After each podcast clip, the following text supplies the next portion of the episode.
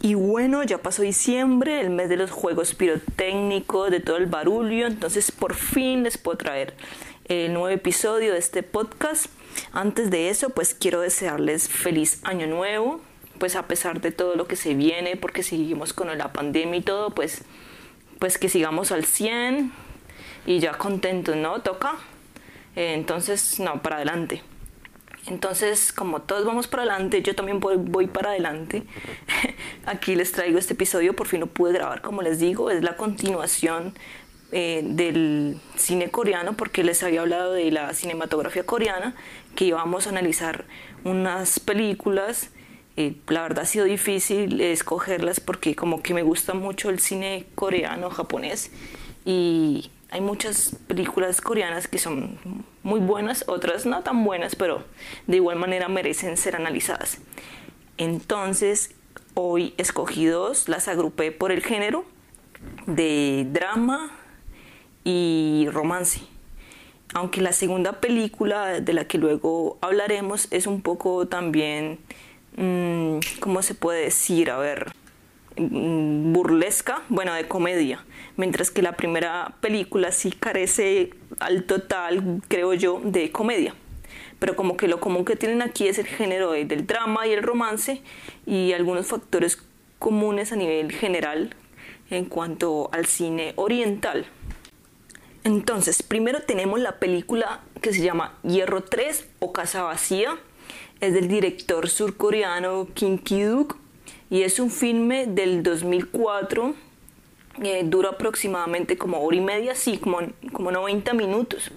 Eh, tuvo pues varias distinciones porque fue una buena película. Eh, premios como por ejemplo La Espiga de Oro, en el Festival de Valladolid, en el Festival de Venecia también tuvo el, el, León de Plata. Digamos que las películas de King Kiduk siempre son, no todas, ¿no? pero sí la mayoría reciben como menciones, premios y cosas así. Pero bueno, dejando ya de lado todas estas estatuillas acerca que de, las películas, que ganan las películas, hablemos un poco más del cine eh, de Kim Ki-doo. La mayoría reflejan algunas características del arte coreano, tales como la simplicidad, hay, hay una refinación y un sentido de la armonía, como con la naturaleza, el entorno, la vegetación. Eh, aunque en unas cintas es así, ¿no? porque en otras cintas vemos que es un poco más perturbador, transgresivo, a veces con temas viscerales, o sea, bien potentes que muestran la tristeza, la resignación de una forma tan honesta como lo es, por ejemplo, en esta película. Además de mostrar como la necesidad de amor, la necesidad que tienen todos esos protagonistas de amor, y no solamente como amor mm, eh, erótico, sino también amor filial, amor de fraternidad.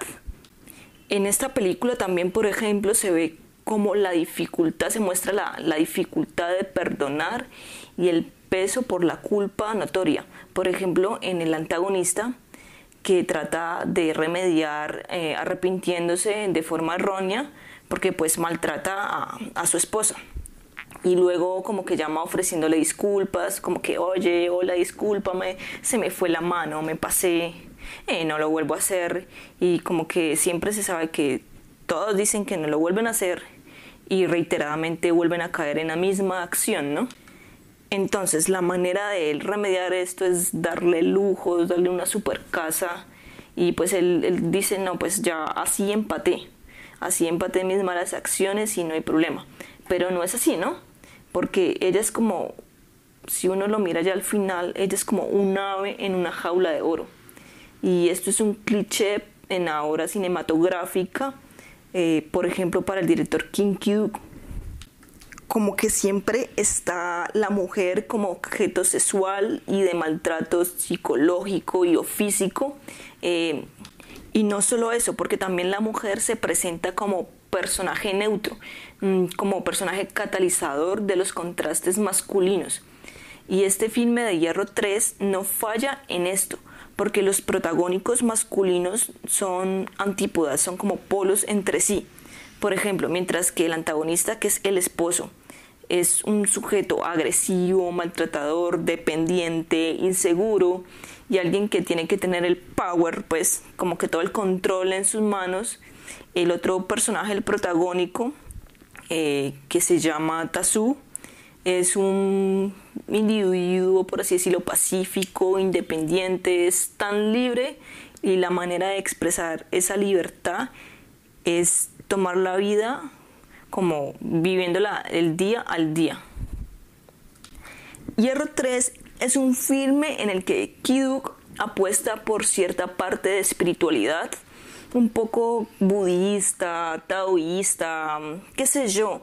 Por ahí va un poco el tema con los tópicos de desprendimiento ante la materialidad y la aceptación a que todo fluye por lo menos en el caso, por ejemplo, del, chico que les hablo, el protagónico, que vive el día a día, como que dejar que todo fluye porque todo está de algún modo, mm, no sé si predestinado, pero llega a su fin, así vos trates de evitarlo. Este joven aparentemente es un indigente, pero cuando mm, vemos la película se ve que muestran escenas en donde dice que pues, es una persona con estudios universitarios pero como que no se ahondan las razones de por qué lleva una vida como tan ausente de su propio entorno y tal cual fantasma es que ocupa viviendas temporalmente vacías. Viviendas en donde los propietarios salen temprano al laburo o algunas personas que viven ahí pues se van de viaje y en algunos de los peores casos son viviendas en donde el propietario ha muerto sin que nadie lo sepa. Y aquí me detengo porque esto es bien cierto en cuanto al tema de como las muertes mm, sin ser conocidas, por, así decirlo, porque el abandono y la soledad están volviéndose cada vez más reiterados en países como del Oriente como Japón, Corea y bueno, no solo en Oriente, también se está viendo ya en Estados Unidos, en España e incluso en México y países nórdicos también. Inglaterra, por ejemplo, también con la, no sé si se acuerdan de la ex ministra Theresa May, ella incluso creó el Ministerio de la Soledad, que al principio cuando particularmente yo leí la noticia me quedé como que, no sé por qué se, me vino la imagen de, las, de la saga de las películas Harry Potter, cuando hablan del Ministerio de la Magia Negra, y todos estos nombres así, entonces escuché como que la creación del Ministerio de la Soledad y yo como, como Condorito, plop, como que qué, o sea, entonces este problema como de soledad eh, ya tiene nombre propio, por ejemplo en Japón se llaman los hikikomoris y que es que es un fenómeno que va en aumento eh, por la soledad y la depresión que viven los jóvenes. Y no solamente, no solamente los jóvenes, también los, las personas adultas que se jubilan como que ya se quedan sin familia y por ende mueren en muchos casos sin que nadie se dé cuenta de que se desaparecieron o hay veces tienen familia pero como que no responden por ellos, es gente alejada, totalmente mm, ermitaña, que mueren sin un funeral adecuado y esto es lo que vemos eh, en una de las escenas del filme donde el protagonista, el chico Sutang, y, ¿cómo se llama? Ay, se me fue el nombre, perdón. La protagonista femenina, mm, Huasun. Huasun y el chico llegan a ocupar una vivienda, en este caso es un apartamento, y cuando pues por fin logran entrar, porque ellos siempre entran no por la puerta grande, sino que lo hacen forjando la puerta con mm, de manera bien prolija, pero bueno, entonces entran al apartamento, entonces se dan cuenta que hay un cadáver de un hombre y junto a este hay, está el único familiar que es un perro pequinés. A mí como que me dio, no sé, un sentimiento de, de pesar, no sé, desolación. Entonces estas situaciones eh, no son mm, muy atípicas en Corea, o sea, ocurren como que bastante. Incluso ya tienen una palabra famosa que se llama disque, la eliminación de cadáveres pero pues para personas, eso lo hacen para personas sin familia, indigentes, pero como que a medida que pasan los años los casos eh, que se registran van subiendo de cantidad. porque eh, para el 2014 se hicieron como que más de 100 registros de fallecidos sin familia. Hay otras estadísticas, por ejemplo, que dicen que el más del 25 o 30% de los jóvenes eh, no quieren hacerse cargo de sus padres. Entonces, como que en parte el resultado de esto es el abandono, ¿no? Y bueno, la sociedad surcoreana ostenta uno de los eh, de las poblaciones con índices más envejecidas como que cada vez que pasan los años también va subiendo el índice.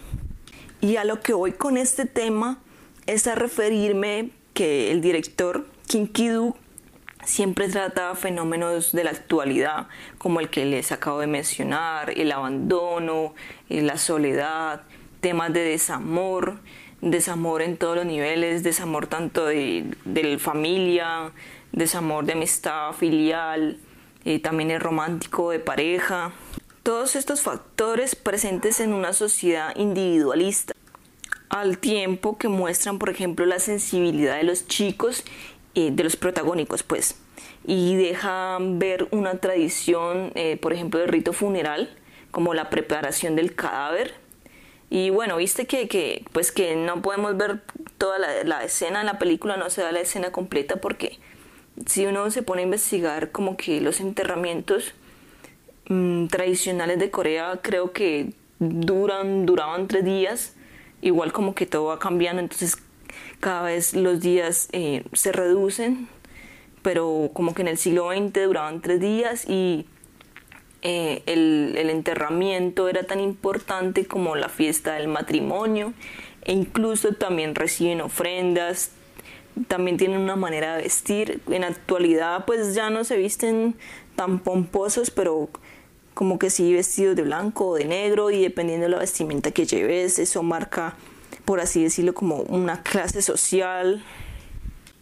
Entonces, se deja por sentado que tanto otras fiestas como el matrimonio o otras fiestas de otra índole tienen la misma importancia eh, que la ceremonia funeraria. Otro tópico que se presenta de manera somera, que es la corrupción, pero no se presenta así superficial por mediocridad, sino pues yo creo que se presentó un poco o superficial porque esto como que marcaría una desviación, es decir, si la película de Kim Ki-doo esta en particular entra a hablar del tema de la corrupción, creo que eso marcaría una desviación del tema principal que él quería tratar, ¿no? Entonces el guion se iría al garete. Además que la intención del director, creo yo, es que uno eh, también ahonde, busque ese tema de la corrupción, otros temas como la deshonestidad eh, de la ley, al ver, ejecutar, eh, al ver ejecutarla contra un individuo inocente, porque pues estoy tratando de no dar spoilers, pero el protagonista, el chico, eh, Subtak se ve envuelto de alguna manera en unas patrañas en donde termina pues en una cárcel y es un individuo inocente que como que no tiene por qué pagar pena en la cárcel y todavía el trato que dan en las cárceles, ¿no? Entonces sí, él va a la cárcel, no sé cómo por cuánto tiempo, parece no un tiempo muy largo, pero ahí se puede ver como la arquitectura o los espacios en los que conviven los reclusos, en unas celdas mmm, medio deprimentes y el trato que se dan las penitenciarías por parte de la fuerza pública, que no importa que sea Corea o el país que sea, yo creo que es el gran factor común eh, en las penitenciarías, ¿no? en estas cárceles, el trato. Eh, luego él sale de ahí, cumple la condena. Bueno, mm, estoy evitando eh, hablar, dar spoilers de la película, pero es que hay elementos necesarios para mencionar como que, por ejemplo, la protagonista, eh, es una exmodelo que mora en una lujosa casa, que es donde más adelante, cuando nuestro protagonista eh, bondadoso salga de la penitenciaría, él va a ir a buscarla allá a esa casa. Porque al principio del filme ella está confinada en esa casa lujosa por su esposo, eh, al tiempo pues que el protagónico eh, Sutak es un chico libre, como les decía antes, como que solamente está atado de su propiedad. La única propiedad que tiene es una motocicleta, que por cierto es una BMW. Yo creo que aquí no sería tan indigente porque tiene una BMW, ¿no?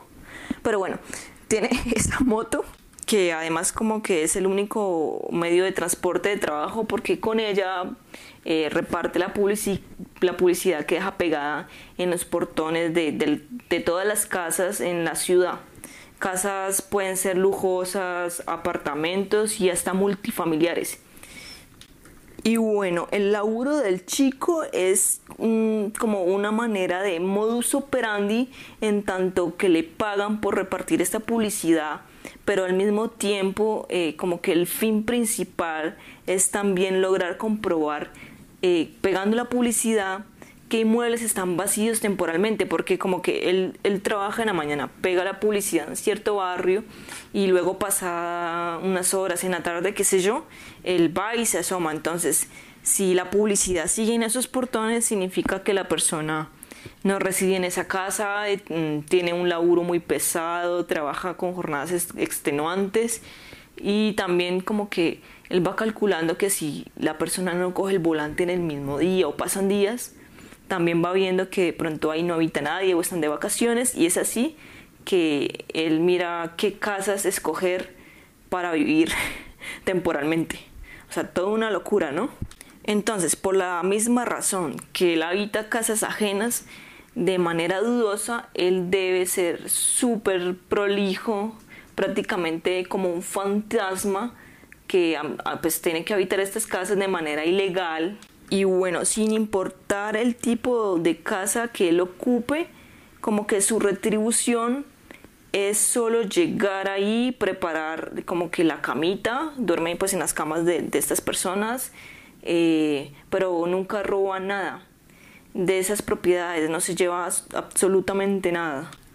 Incluso como que para saldar la deuda o así como calmar la culpa de que está cometiendo una ilegalidad, él repara las cosas que están dañadas, como que, qué sé yo, si llegó, eh, encontró una báscula dañada, la desbarata, la repara, repara juguetes, bueno, electrodomésticos, cualquier cosa que él utilice y que esté dañada, la repara en forma de retribución por haber arremetido una casa ajena.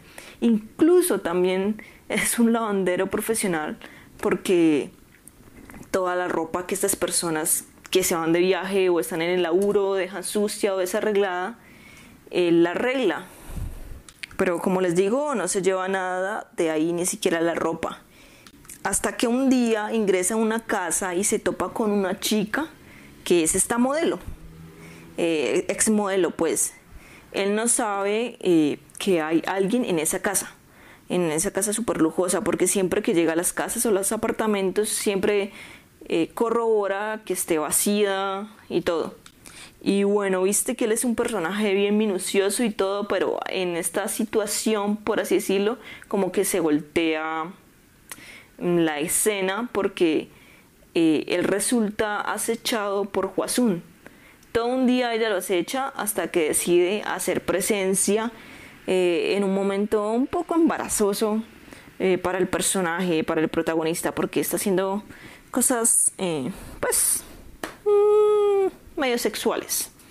Entonces ella como que para avergonzarlo, se le aparece ahí en plena escena como que, oye, ¿tú qué haces? Estás en casa ajena. O sea, super hello, salte de ahí, no hagas eso. Luego pues ella como que sumando todas las situaciones que ella vive o que pasa con su super esposo, decide irse con el chico y dejar esa jaula lujosa mm, de oro y ella encuentra como que al irse con el chico eh, se siente de alguna manera plena con ese estilo de vida, de vivir el hoy, el día a día. Además de, que pues ella antes de, huir con el chico, de liberarse, eh, ella está al tope de los maltratos físicos de su esposo, ni siquiera desea dirigirle la palabra, sino solamente como gritar por la bocina del teléfono.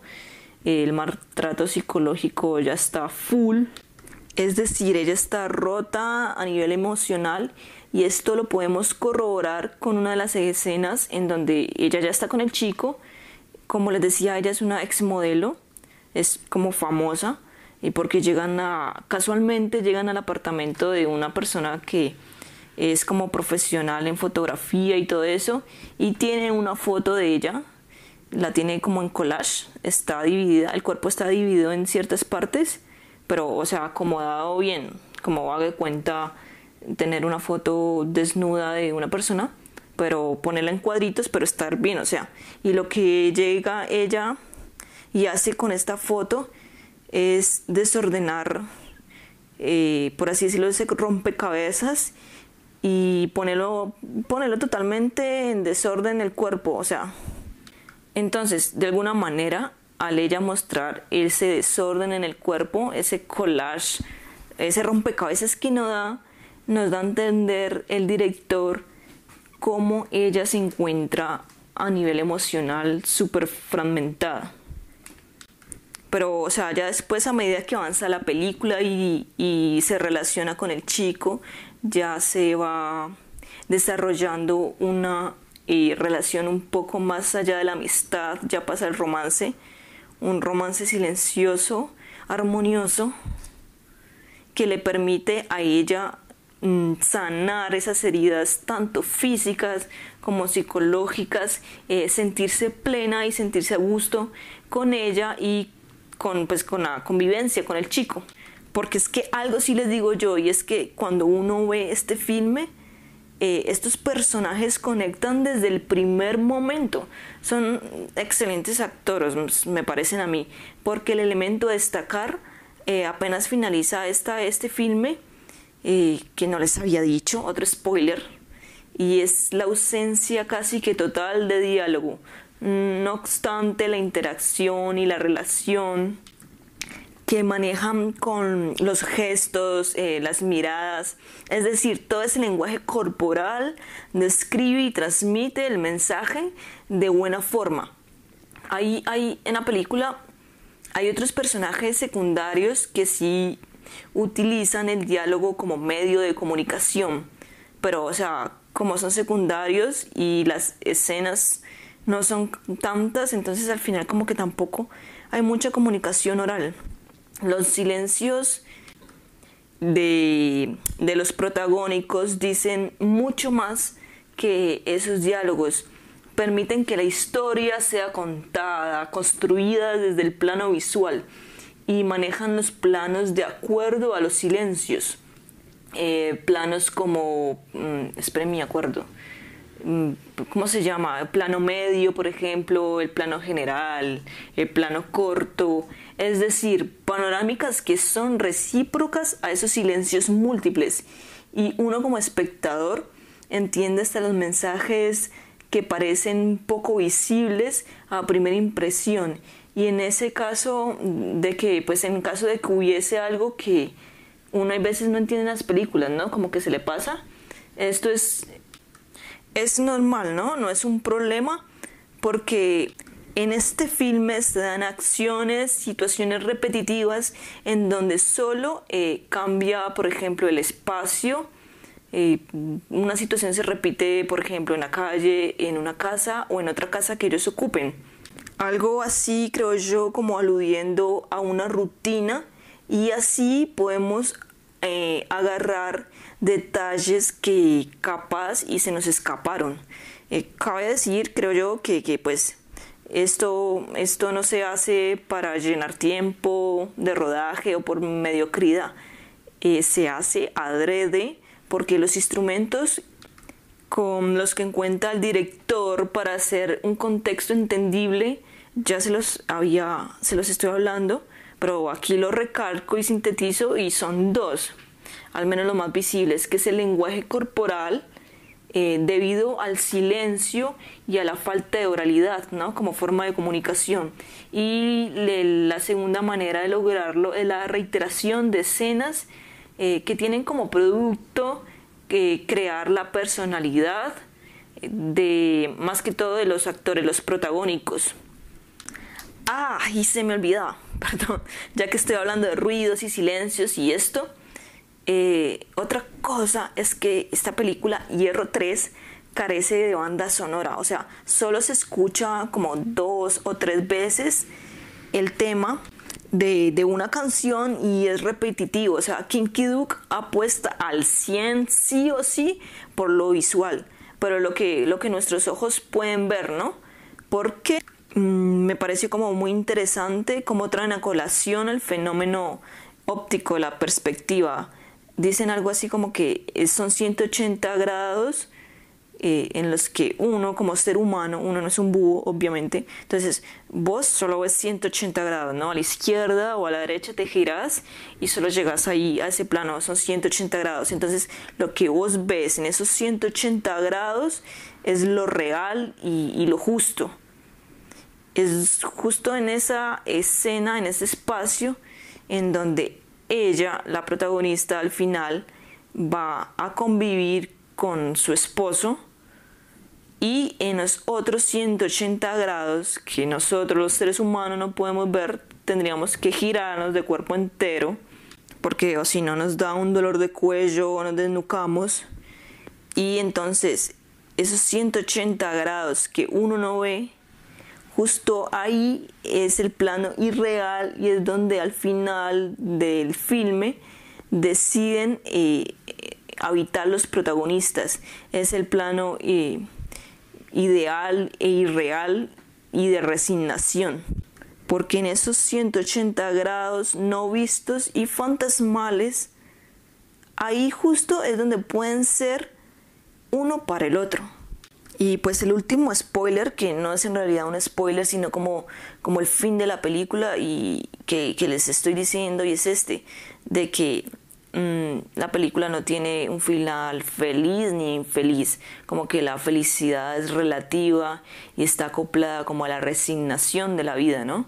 Ella queda feliz en el plano que no se ve, en el irreal fantasmal, con el protagónico Tazug, mientras que nosotros 180 grados queda con su esposo.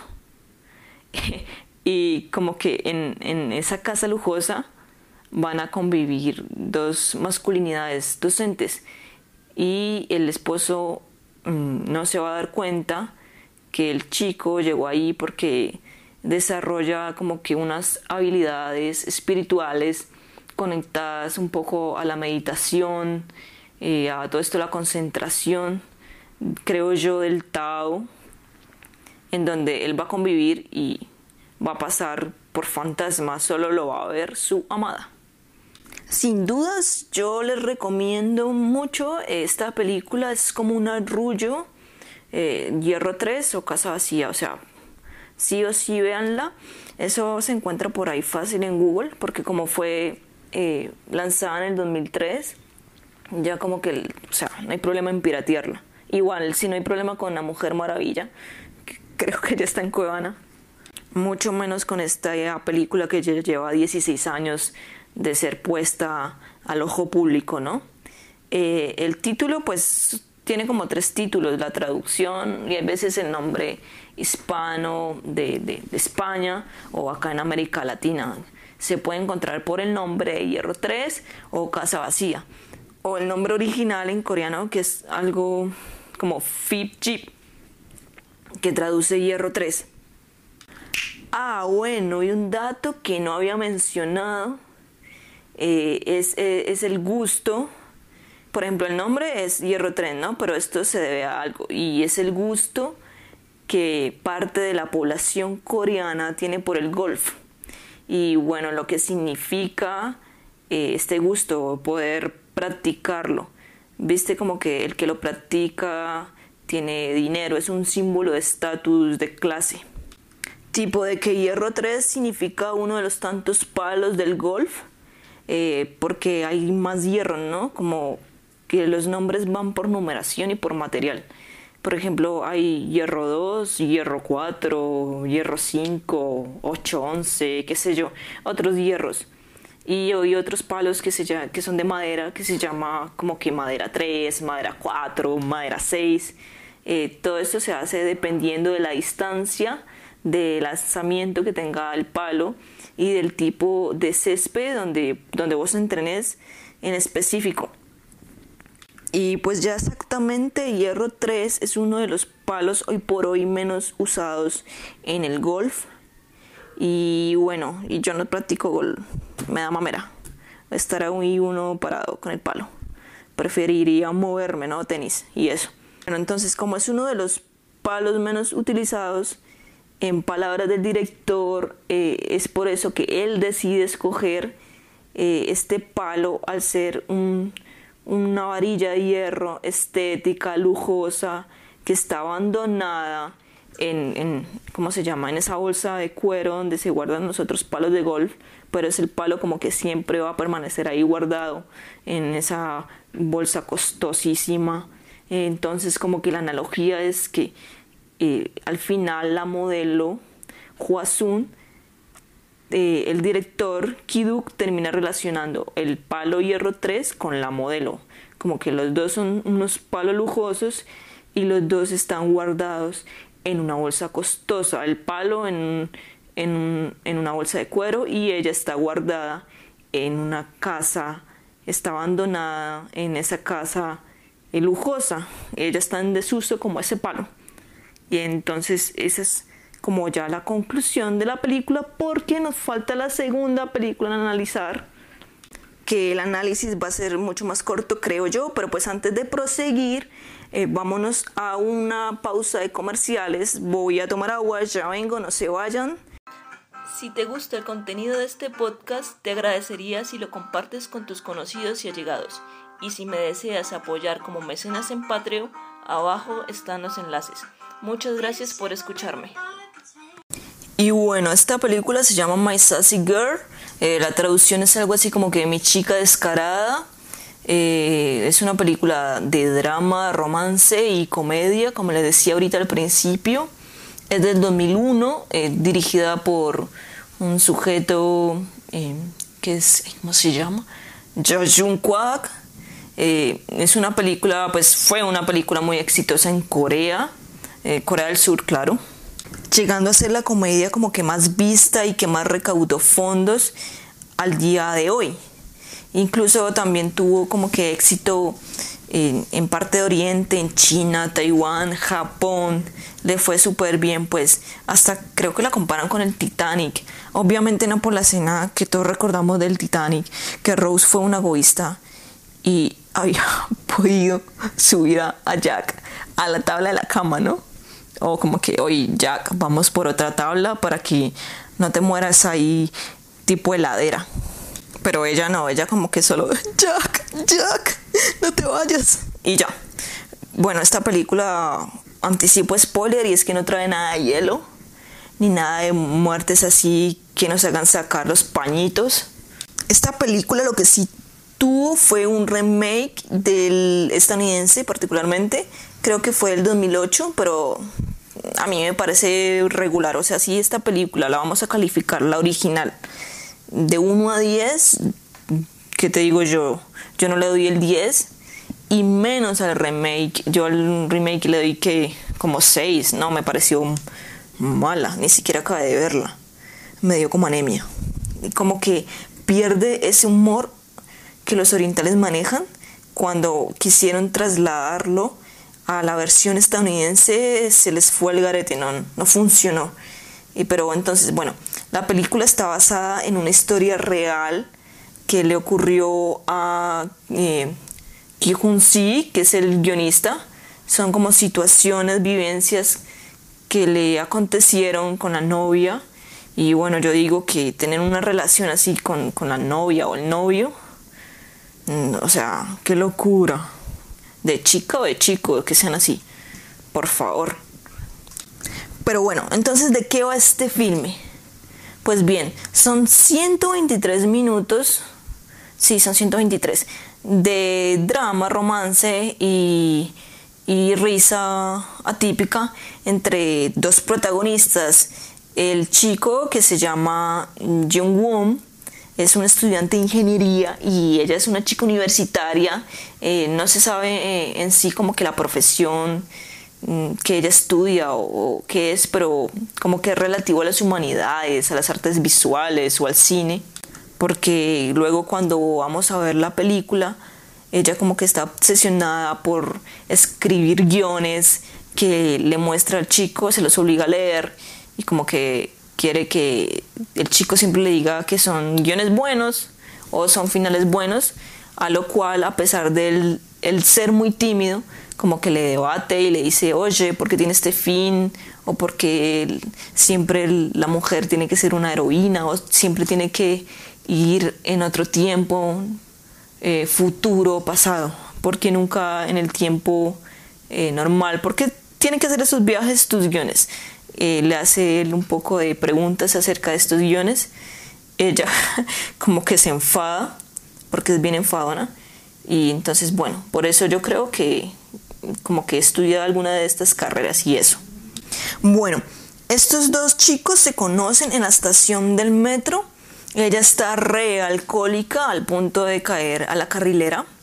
Entonces, eh, este, el chico pues está ahí también esperando la ruta y entonces la salva, la agarra y le dice como que, oye, fíjate.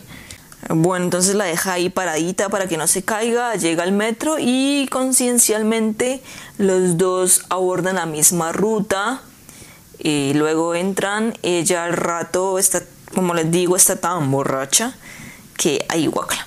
Ella vomita encima de, de un abuelo, eh, incluso el abuelo se sienta en esa silla porque algo que sí tiene ella es como que siempre pelea por los derechos o que se preserven estos valores éticos de respeto hacia los mayores o hacia la gente. Entonces como que para un joven del asiento para que este abuelo se siente ahí, pero ella se queda parada y como está tan mareada, borracha, al final termina vomitando justamente a ese abuelo y bueno, seguidamente eh, ella se cae de la borrachera eh, ahí en pleno metro, pero pues antes de eso le dice al, al chico algo como que cariño y ¡pam! cae desplomada. Entonces el abuelo que está cubierto de vómito le dice al chico como que, oye, responsabilízate, límpiame, estoy súper sucio, haz algo. El chico agarra el saco a limpiarla, a limpiarlo apagarle la tintorería y al final el, el señor, pues muy buena persona y comprensible, le dice que no, que, que lo olvide y más bien se haga responsable de su novia. Entonces él como que, ¿qué? ¿What? Esta no es mi novia, o sea, pero al final le toca responder porque les había dicho que ella antes de caerse le dice cariño, entonces como que todos piensan que se conocen. Al final el pobre Jin Woo, que es el chico, el nombre, le toca cargar con tremenda chica, cargarla literal. Y bueno, a partir de ahí como que inicia la relación amistosa de ellos. Unos encuentros al principio mediados por unas borracheras bárbaras que siempre se pega la chica porque más adelante vamos a ver que está despechada y no porque ella o, el, amor se hayan dejado, sino porque eh, eventualmente el chico falleció y de alguna manera ella eh, le llama cariño a este muchacho, a Jin-woo, porque tiene un parecido físico con su antiguo y fallecido prometido. Ah, bueno, y olvidaba deciros que el filme se divide en dos partes y una prórroga, dando como una simulación de guion, como que tratando de emular el escrito de, del guionista, pero como que, o sea, no cuadra y esta es una de las causas por las que yo no puedo darle un super puntaje a esta película.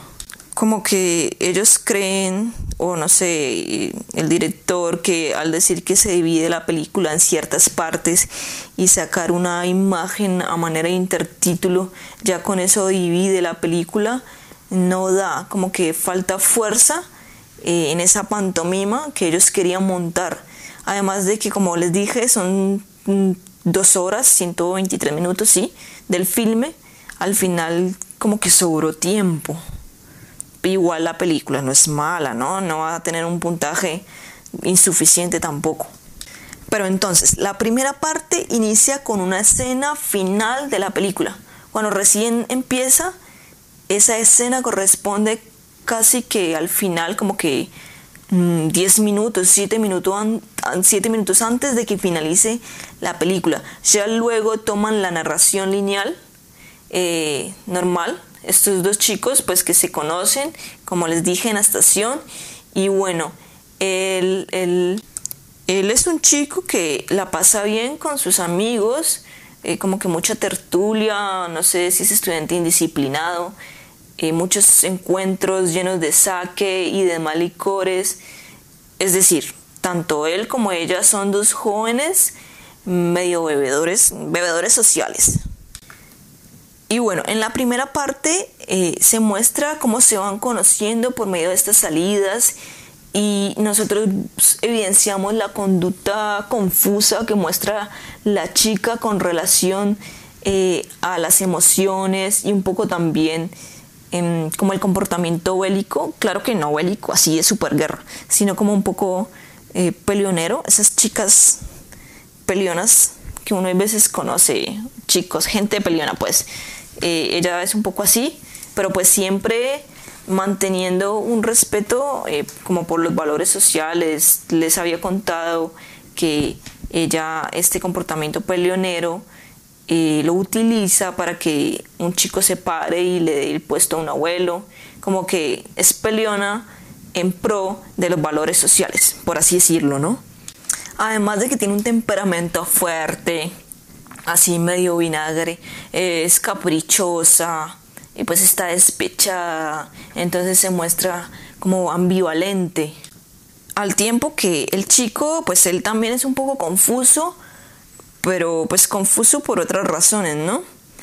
Como la confusión se presenta más a nivel profesional, como que la incertidumbre de, cuando uno es joven, eh, tiene 17, 20 años y como que no sabe todavía qué hacer con la vida, porque hay cosas que le gustan más que otras, pero está haciendo otras, cosas así que se presentan.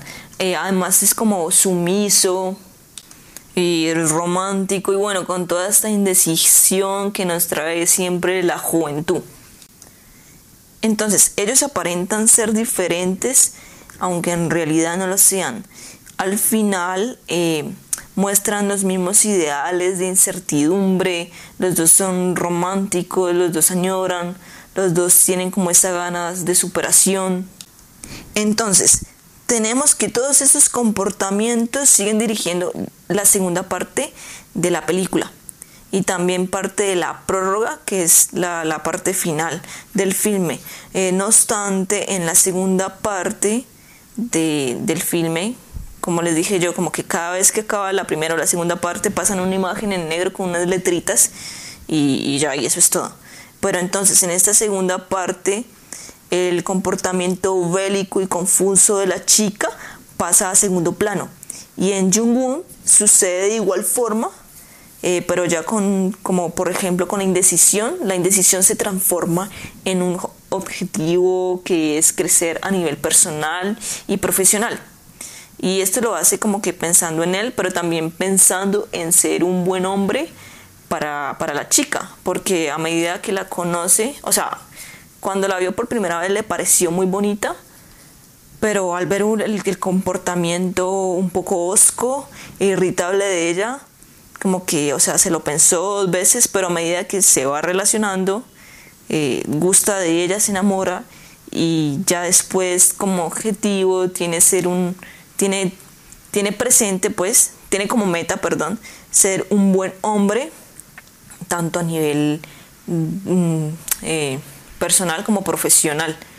Entonces, él presenta un poco más de claridad e incluso esta claridad es la que le influencia a ella un poco, eh, le sirve a la chica para poner en orden sus sentimientos porque ella está un poco confundida o bueno, tiene miedo de expresarse más bien eh, y todo esto se, se, se ve un poco en la escena antes de que ellos se separen, faltaría otra escena, ¿no? Pero antes de que se separen, en un restaurante eh, en la que ella tenía una cita amorosa con otro tipo, pues tipo, un tipo buena gente, ¿no? Pero pues que no es nuestro querido protagonista, es otro hombre. Ya en la parte final, ah bueno, antes de la parte final, hablando de esta escena, aquí como que ella se da cuenta de que realmente él es alguien para ella en su espacio, en su vida, mm, a nivel emocional, físico y de alguna manera le ha ayudado a superar esa, esa, esa pérdida de, de su prometido fallecido sin, sin expresarle a él, ¿no? Porque en toda la película él no sabe la causa del comportamiento de ella. Ella solamente le dice que está despechada porque su novio la dejó pero nunca le dice la verdad. Esto solo se sabe hasta el final. Pero entonces ya después ellos como que se separan por motivos de, del destino o, de signos divinos. Eh, cada uno agarra por su lado y ya en la parte final, que es la prórroga, vemos que cada uno ha madurado por medio de sus vivencias, mm, dirigiéndose a sus metas, ¿no? Viste que ella viaja a Inglaterra, se desaparece para sanar y poder cerrar ese vacío de luto que le dejó el prometido, además de, como que arreglar también, sanar, eh, conciliar esa culpa que ella siente al pensar que está traicionando a su fallecido, porque ella se da cuenta de que gusta de Jung-woo, tiene, tiene sentimientos hacia él, pero como que piensa que le está traicionando al prometido porque además que acabó de fallecer, creo que hace dos años ha fallecido y cree que todavía no ha guardado un duelo adecuado y no estético, ¿no? Entonces como que estos años en los que ellos se alejan sirve para que ella se reconcilie y piense y, todas estas eh, cosas y follones. Paralelamente a la situación de la chica, está él también en un crecimiento profesional y personal. Eh, incluso pues parece que como que se inclina a otra profesión. Decíamos que él era ingeniero, ¿no? Pero al final lo vemos que empieza a escribir todas estas vivencias que tuvo con la chica, estas situaciones. Y bueno, yo como que la chica lo influenció al final. ¿Se acuerdan de cuando les dije que ella le traía los guiones y todo? Al final resulta que él decide eh, narrar sus experiencias en un guion y lo lleva a, uno de estos directores, a una persona de, cinematografía para que le reproduzca. Entonces le dicen que sí, como que ya él toma una nueva dirección profesional y es volverse guionista. Y bueno, como spoiler diremos que esta película sí tiene un final feliz, lineal, por así decirlo. Nada de 180 grados irreales y 180 grados reales, no. Estos personajes sí terminan eh, juntos. Mm, no les voy a contar cómo, porque, porque no, porque tienen que verla. Eh, esa película está en YouTube, creo. Encuentra por ahí, en todas partes. Pero entonces, ya para sintetizar este, este episodio con estas dos películas que son opuestas en cuanto al guion, pero vemos como las analogías, estas analogías se presentan porque son al final como producto del comportamiento real en, la sociedad mm, surcoreana. Como que se presentan estos comportamientos o se presentan estos de acá.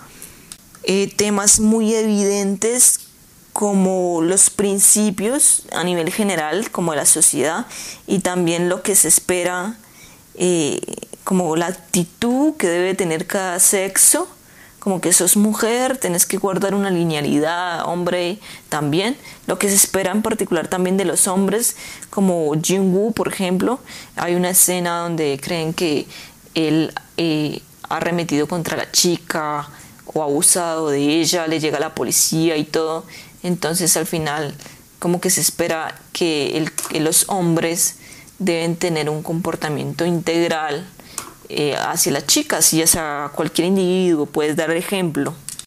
También es evidente en las dos películas, de distinta manera, como les digo, ver estos comportamientos de resignación a manera, pues no a manera como de, de mediocridad o de flojera, sino más bien como que vos debes resignarte en ciertas situaciones o en ciertas épocas de tu vida a manera de desarrollar o tener una paciencia como con el universo, siempre con un taoísmo o un budismo eh, que va por enfrente, pues, en donde uno debe dejar eh, como que todo fluya, porque al final si algo ha de suceder, pues así será. Mm, pasará lo que tenga que pasar. Otro factor común que veo en estas dos películas, y no solo en estas dos, en otras, es como, mm, mm, pues casi que la ausencia o la poca banda sonora eh, que hay en las películas. Si uno las va a comparar por ejemplo, con el cine occidental o estadounidense, en la que hay veces tiene unas bandas sonoras bien fuertes o parecen hay veces musicales, suena la música a todo beat, mm, todos ritmos de fiesta. En estas películas, en estas dos, por ejemplo, la banda sonora casi no se nota, es muy tenue. También está la rareza de los guiones, si bien nosotros ya entendemos como toda la lógica del guion, del escrito, el argumento, pero aún así podemos ver como una rareza porque, por ejemplo, con Hierro 3 se muestra una película seria, pero al final no lo es tanto eh, si vamos a mirar que el guion es un poco atípico e idealista, ¿no? Lo mismo pasa un poco con esta película. Las vivencias que se dan son demasiado coincidenciales, Igual hay gente que sí le pasa, ¿no? Vive cosas como que, uff. Pero sí, en, o sea, son situaciones poco, poco comunes. Y también de aquí se desprende el tema como de los romances. La lógica que se tiene, eh, en, por ejemplo, acá en Occidente, los romances es otra, ¿no? A la que se muestra en, en Oriente. Y también es un poco eh, indescifrable puede ser, qué sé yo. Y la última similitud, ya para acabar el episodio, que vi en, en los dos filmes, eh, por ejemplo, en, en, esta última película de Mi chica descarada, hay una escena, eh, ellos, ella cumple años, él va a celebrárselo a un parque de aventuras, hay un soldado que se ha fugado porque está despechado, porque, o sea, la novia lo dejó por otro y, y qué tales. Entonces se escapa y que coincidencialmente atrapa a los chicos y les dice que, que como que los secuestra, ¿no? Y les dice que hagan silencio o los mata. Entonces Jung-woo, el chico, el protagónico, le dice que sí, que sí, que él hace silencio, que no lo, pero que no lo vaya a matar. A continuación el soldado le dice que, o sea, que responda en silencio. Es, dice, es, es, decir, viste que es interesante cómo ellos, pues a ellos me refiero como a los mm, cineastas, a estos directores, saben el valor, toda la potencia que tiene el silencio como lenguaje no sonoro, incluso más que la oralidad, hay veces, ¿no? Como que el, la famosa frase de el silencio lo dice todo. Y, bueno, con esto finalizo ya la crítica. Eh, con esto finalizo ya eh, la divulgación de estas dos películas. Pues no quiero decirle crítica, la verdad, porque eso ya es muy profesional. Abajo dejo los enlaces de las redes sociales, Facebook, Instagram. Eh, el correo, también está el email. Y si les gustó el episodio, que ojalá les haya gustado, y, lo compartan por favor por medio de las, creo que son ocho plataformas en las que ustedes pueden encontrar mi podcast. Está por Google Podcast, Spotify, iPhone Podcast, Overcast y otras eh, plataformas más que ahorita se, no, no recuerdo. Eh, para que por favor las compartan. Y bueno, quiero agradecerles por acompañarme hasta el final de este episodio. Les deseo una buena semana donde quiera que se encuentren y nos vemos en el siguiente episodio.